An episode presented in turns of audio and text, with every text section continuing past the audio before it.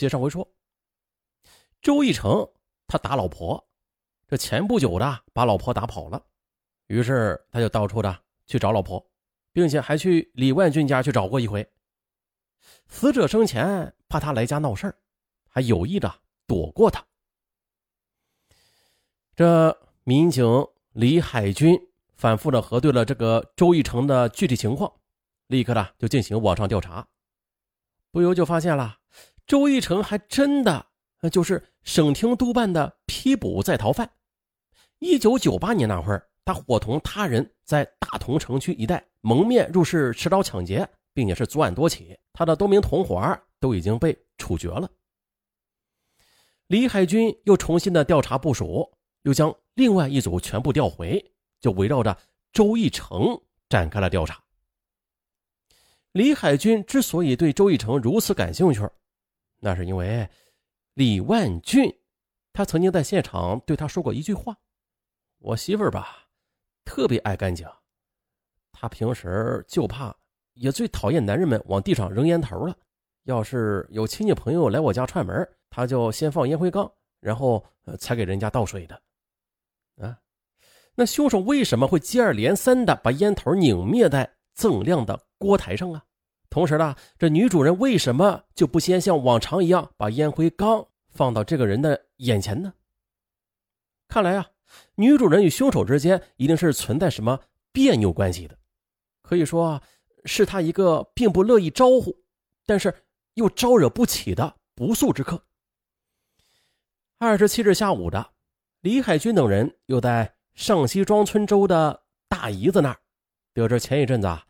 这周义成找老婆离开了上西庄，于是他马上就给他的四表妹，也就是死者张润叶打了电话，跟他说啊最好躲避一下周义成。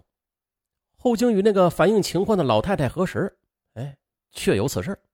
他说啊，就在那个外地盲流来找到张润叶的，嗯，前半个多小时吧，死者还曾经对这个老太太说，要是有人来找我啊，你就说我出门了。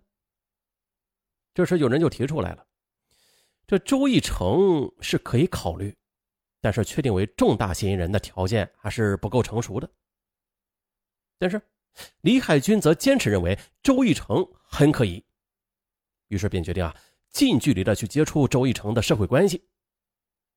他的运气还不错，很快的就找到了周义成的小舅子。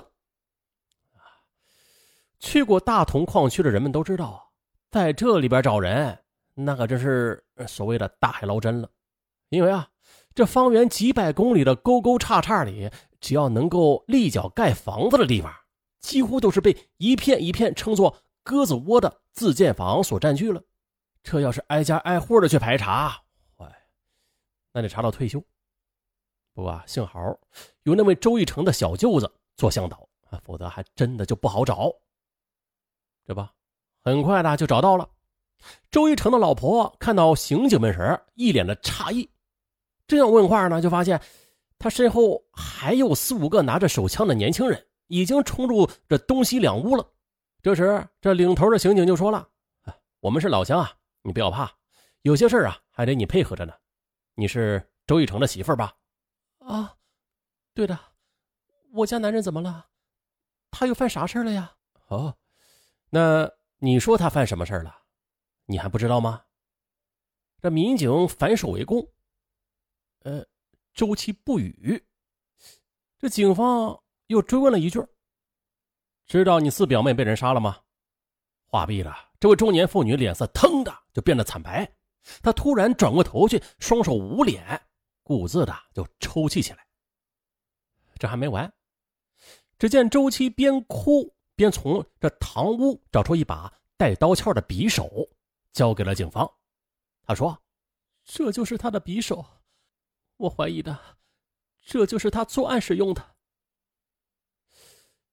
这警方一看，哎，上边果然有一条绿线，并且啊，和受害者裤子上的线的颜色是一致的。这时，李海军又从破纸盒子里边发现了一根单股的花线。他就拿起这根花线，反复的这么瞅，无论是成色还是长度，都和现场的那根是高度的吻合。而周七呢，此时已经决定大义灭亲了。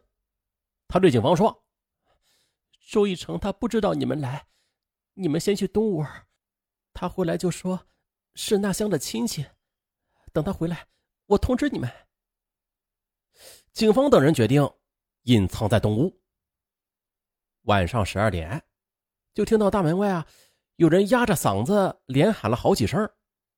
门外有人叫道：“周成。”又连着听了几遍之后的，哎，确实是在叫周成。那周成是谁呀？这深更半夜的，谁来找周成啊？而就在这时，几声开关大门的声响之后，就听到有人问道：“你咋还没睡呀？晚上没人找我吗？”就在这时，警方几人大喝，冲出屋去，将周一成就摁倒在地。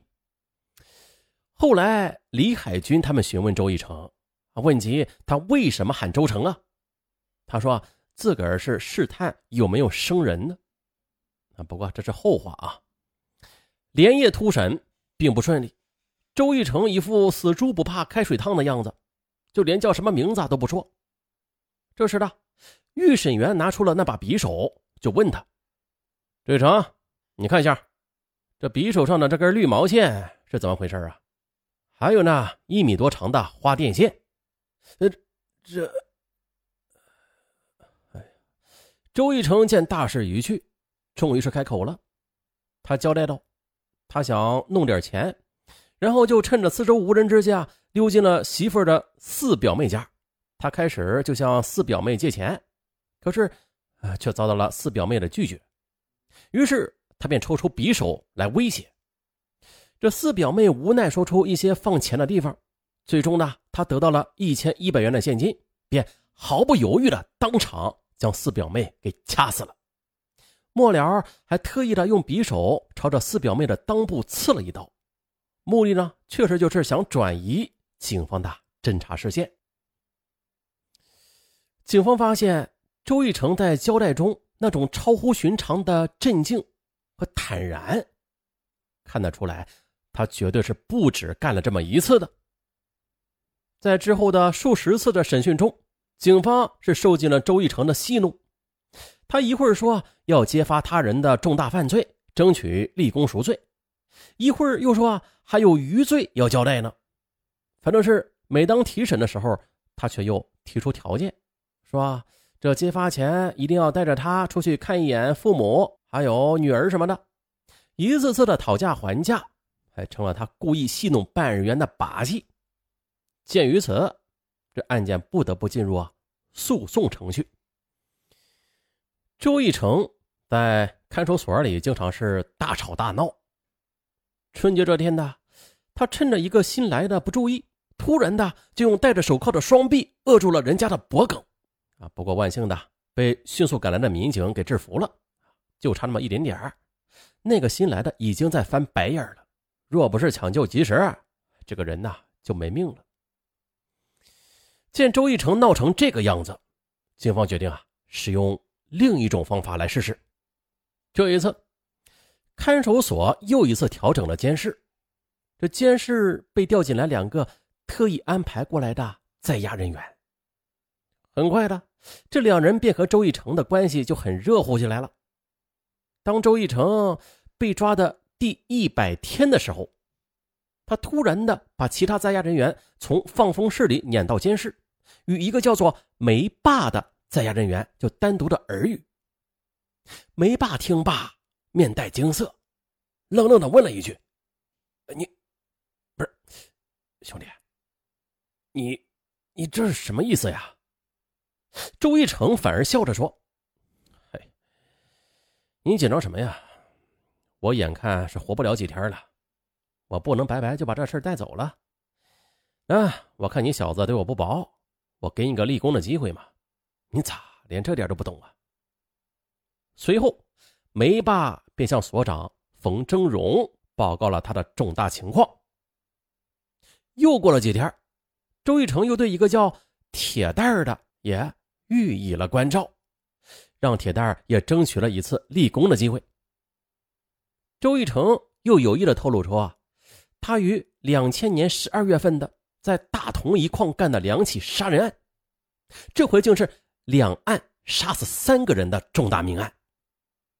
事儿是这样的，那是两千年的十二月二十八日，大同矿区一矿联盟街刘国明的小院内，这矿工刘国明的妻子范玉霞和只有五岁的女儿被人杀害了。可是的。就在这刑警大队全面的铺开侦破工作的第三天，又在现场对面的临街矿工自建房内的地窖内，发现了一具被害的裸体女尸。死者杜小玲，约莫是在五到六天之内遭到强暴之后的，又被勒颈窒息死亡的。后来啊，又经过反复分析，这案件的性质为抢劫杀人，并且均为一人作案。种种迹象表明，凶手是熟悉情况的当地人，但是努力摸排很久却没有结果。可是接下来，当警方提审周义成时，却没料到周义成见到大同警察又耍起了赖皮，还振振有词的讲到：“啊，那只是为了调侃一下啊，戏弄你们警察的，根本就没有那么回事啊！”刑警们没有着急，让随队而来的法医。又采集了周义成的血样之后的，就这时，周义成的态度发生了微妙的变化，叫了半天的劲儿之后，终于的是吐了口。两千年十二月十六日夜，周义成想起他曾经住过的一个矿，有个叫小杜的陕西女人，长得蛮好看的。他今日得知，他男人蹲了监狱，这小杜啊。靠当饭店的服务员和偶尔接客为生，他便钻进了小杜的房间，掐住了小杜的脖子，就奸污了小杜。之后他就问：“你家附近谁最有钱的？”小杜并不知道这周义成问此话的本意是什么，他就顺口的说了一句：“说对面的刘国明昨天才开了工资。”之后，周义成就用小杜的背心。将其从后背绑住，绑住之后呢，又跳墙出去，伏在一角，仔细的观察了一阵这刘国明宅内的动静。他突然的一想，今天没带匕首啊，再者，今天抢了刘国明的话，那小杜岂不就成了知情人吗？于是，周一成就返回了小杜家，去杀死了他。就这样，这位被人贩子拐卖到这儿的苦命女子就。一命呜呼了。第二天的周一成又一次的来到了现场附近，哎，他见并没有警察来，于是就决定了当晚趁势的再收拾刘国明的老婆。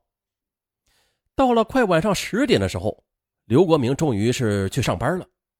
他等刘国明妻子睡着了之后，便潜进屋内杀死了他。此时睡在妈妈身边的五岁小女孩也被惊醒了。他坐起来，忽然看到一个陌生人站在地下，又看到母亲的尸体，突然就扯开嗓子就哭叫起来。可此时的周一成呢，却连犹豫都没有犹豫一下的，就将小女孩给杀死了。而之后的，他却只搜出了八十五元钱。好嘛，八十五元钱，连杀三人。之后，周一成又交代了另外一起罪行，那是在。二零零二年的十一月初，周义成撬门进入一家院落，将一名妇女给杀死，并且抢走了部分钱财。警方介入此案之后，得知这个女人叫段菊花，是其丈夫花钱通过人贩子买回来的。她是什么地方的人？这娘家又是哪儿的？连做丈夫的也是一无所知。就这样，风声过了之后，周义成为了还赌债。又将他妻子的四表妹也给杀死了。啊，他的父亲是大同的铁路工人，他本分老实，又宠爱娇惯周一成。但是呢，周一成多次犯罪，又多次被抓，嗯，也是把老父亲对他的最后一丝希望彻底的是化成了泡影。他出狱之后呢，也是更加的变本加厉了，最后呢，居然将屠刀。对准那些身处弱势的妇女和儿童，当询问他的审讯人员问他还有什么要补充的时候，他只说了一句：“我我不该杀那个小女娃娃的。她要是不哭的话，我当时也不会杀他。”啊，纵观他的全部案卷，只有这句话是这个恶魔的唯一一次忏悔。但是这还远远不够的，等待他的将是一颗正义的子弹。好了，本期答案就到这儿。嗯，最后各位听友不妨动动手指啊，点点右下角的小心心，再或者上方的五星好评，再来一个，上门感谢大家的厚爱啊！就这样，咱们下期再见。